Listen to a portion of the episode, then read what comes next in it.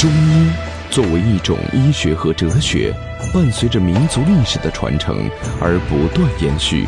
浩如烟海的历史典籍，记录了传世名方、罕见药材的传奇，记载了尚未破解的中医谜案，也留下了国医大师与流派的跌宕起伏。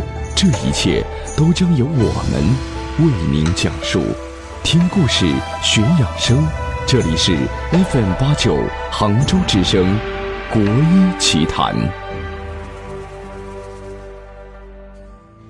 感受人文历史养生，品味江南中华文化。这里是国医奇谈，我是海涛，我是马俊杰。马博士，前段时间我注意到，在共青团中央微博上贴出了一幅图，这幅图呢，就是一味中药当归，而且还注明了它的功效。你知道用意是什么吗？我不好妄加猜测啊，我一家之言啊。嗯，你有没有发现这个形状特别像台湾的地图？是它。而且发图是在台湾大选之后吗？嗯，当归当归，你应该理解是什么意思吗？是啊，何时当归呀？哈，寓意是非常深刻哈。除了药用，还有这等用途哈。而且我觉得这个名字还起得特别好，这怎么来的呢？有这么一个传说啊，有一座草木茂盛的大山里面，里面有很多的名贵药材，但是呢，却没人敢去。为什么？因为这山里面有很多的毒蛇猛兽。山的外面啊，就有一个村庄。有一天啊。村里面那些年轻人啊聚在一起，有一个小伙子说：“全村可能只有我胆子最大，只有我敢去。”嗯，那其他人就不服气了。可这句话一说完，他就后悔了。他回家就和老母亲商量了，说我今天说错话了。这个老母亲一听啊，是哭得死去活来的，开弓没有回头箭。那他老母亲也理解了，就说这样子吧，你去也可以，你先把这个家给成了。不孝有三，为无后为大嘛。于是呢，他俩就草草的把这个婚事给办了。办完之后，这个小伙子就跟他的妻子说了。我啊要上山采药，因为我说了我胆子最大。这个姑娘一听啊，你结婚之前为啥不讲呢？你结完婚才跟我讲这个，你让我守活寡吗？这是在 古代没有这种说法，对吧？嗯，这个小伙子也不可能发一幅休书的，对不对？嗯。于是呢，他俩约定好了，你等我三年，我进山之后，如果我三年不出来，你就改嫁，你就改嫁吧。这个姑娘一听啊，哭的就更厉害了。这个媳妇啊，天天在家是以泪洗面的。天长日久啊，她得了严重的妇科病。年轻的婆婆实在不忍心啊，还是改嫁算了。可是，在她改嫁之后没过几天，回来了。她丈夫回来了，这个丈夫顿时傻眼了，坐在凳子上是半天没缓过神来。最后啊，他想想，我还是得跟媳妇见一面。两人这见了面啊，这媳妇是哭成泪人了。这个媳妇说啊：“三年当归你不归，片纸之字也未回。”如今我已嫁错人，心如酒碗恨又悔。这个青年长叹说：“啊，你也别难过了，这不怪你，问题在我身上。我这次进山啊，挖了很多的名贵药材，你把它卖掉吧，做几件新衣裳。”说完啊，这个青年就走了。这个媳妇啊，望着丈夫，应该说前夫啊，远去的背影，更伤心了，更伤心，整个人就瘫倒在地上。嗯，他想，已经错失了这样姻缘了，我活着还有什么意思呢？干脆吃这些药吧。对呀，他就想服毒自杀了。嗯，谁知道啊，他不仅没有中毒，反而过了一些日子啊，脸上开始有了血色。嗯，妇科病这样也好。就有人问他：“你的病是怎么治好的呀？”他就把他前夫给他的这些药给人看。哦，就吃这个好的。就吃这个好的。人家人家啊，为了记住这个药材的功效，就专门给它取了个名字，叫当归。哦，这就是为了记住。丈夫当归而不归，闹得老婆改嫁人的这个故事是吧？是这样子的，嗯。那么这呢是一个传说，嗯。但是在历史上呢，确实还有一些真实的故事，真实的故事就是讲当归的故事。说来听听，说来听听。我们说在三国时期啊，当时啊这个刘阿斗就是刘禅投降了，但是呢他主子投降啊，下面这个大将一个叫姜维的不降，却不降，嗯，这骨气啊，依然在剑阁坚守。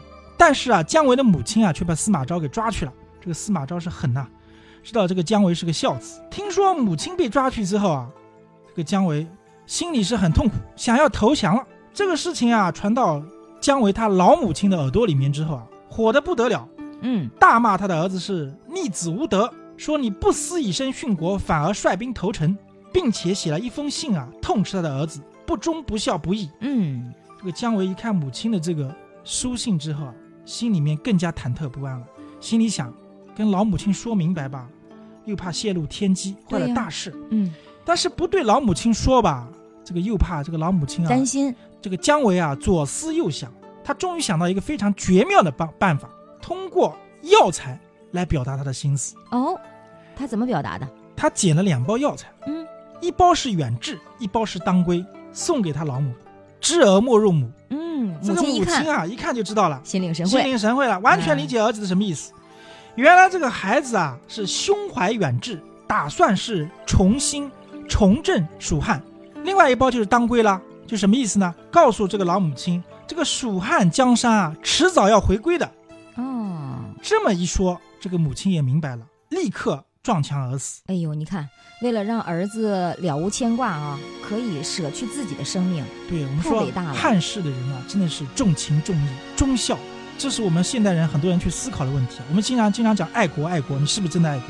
嗯你嗯能做出这样子吗？嗯舍弃小家而顾大家，这不是所有人都能做得到的。嗯。那后来呢？姜维怎么样了？汉室没有从政，姜维也因此而战死。好忠烈呀、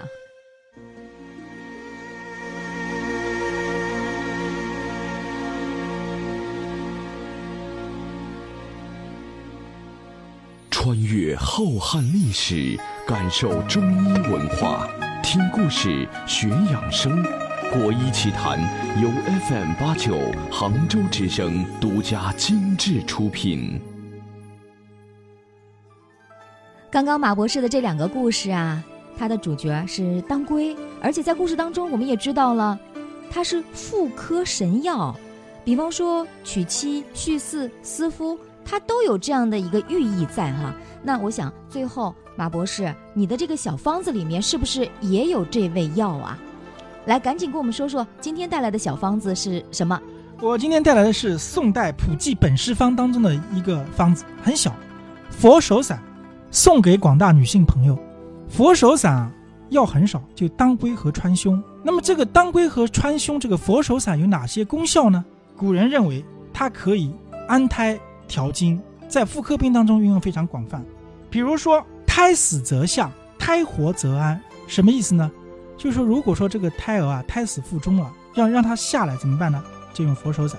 但是呢，如果说这个胎儿是活的，你想安胎，让胎儿健健康康的，也可以用这个汤方，具有养血、活血、改善血液循环的这个作用。这就是中医里面经常讲的双向调节的作用。嗯，哎，说这个双向调节，为什么中医要强调双向调节这个理论呢？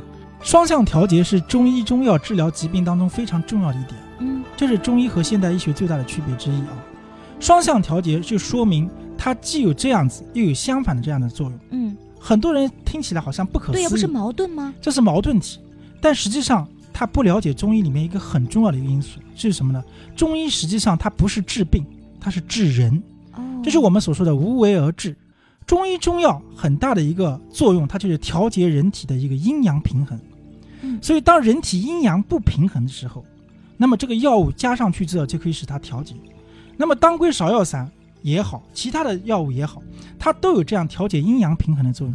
这个人体阴阳失去平衡之后啊，人体就得病了。而我们中医中药的作用就是把这种阴阳平衡给扭转过来。理解我的意思了吗？嗯，明白了。好，我们继续把话题切回来，再说说这个小方子。那么它的功效除了有安胎的作用之外呢，它还可以养血、调畅月经，就是它可以治疗血虚、气血不足、气血瘀滞所导致的痛经啊、月经不调啊等等这样一系列的问题。马博士，那么在临床当中，你也会常用这味药吗？有有的时候啊，在这个患者不方便服用水药的时候呢，我就会用这个方法。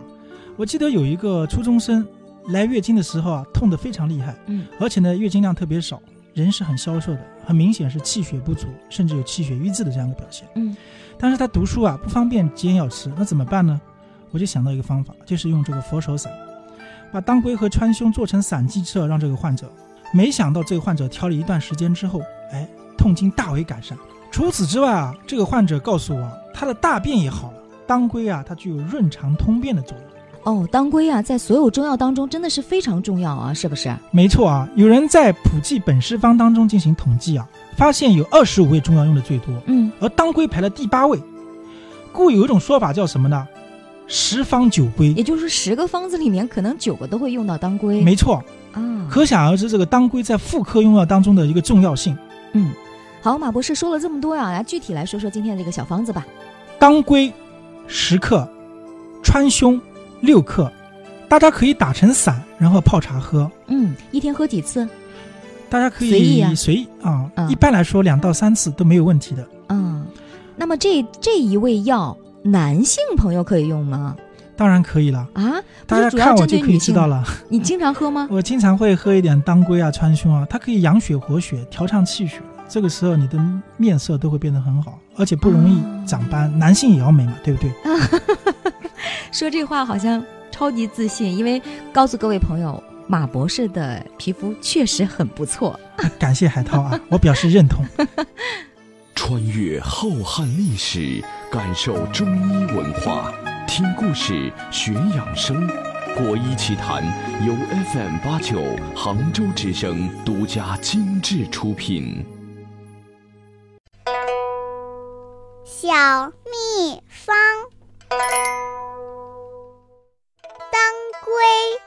十克，川芎六克，泡茶。好，各位，如果说你没有记下来的话，可以在关注我们的杭州之声官方微信，回复“当归”两个字，就可以得到这个小方子了。本期节目就跟大家说这些了，感谢各位的收听，下期节目再见。再见。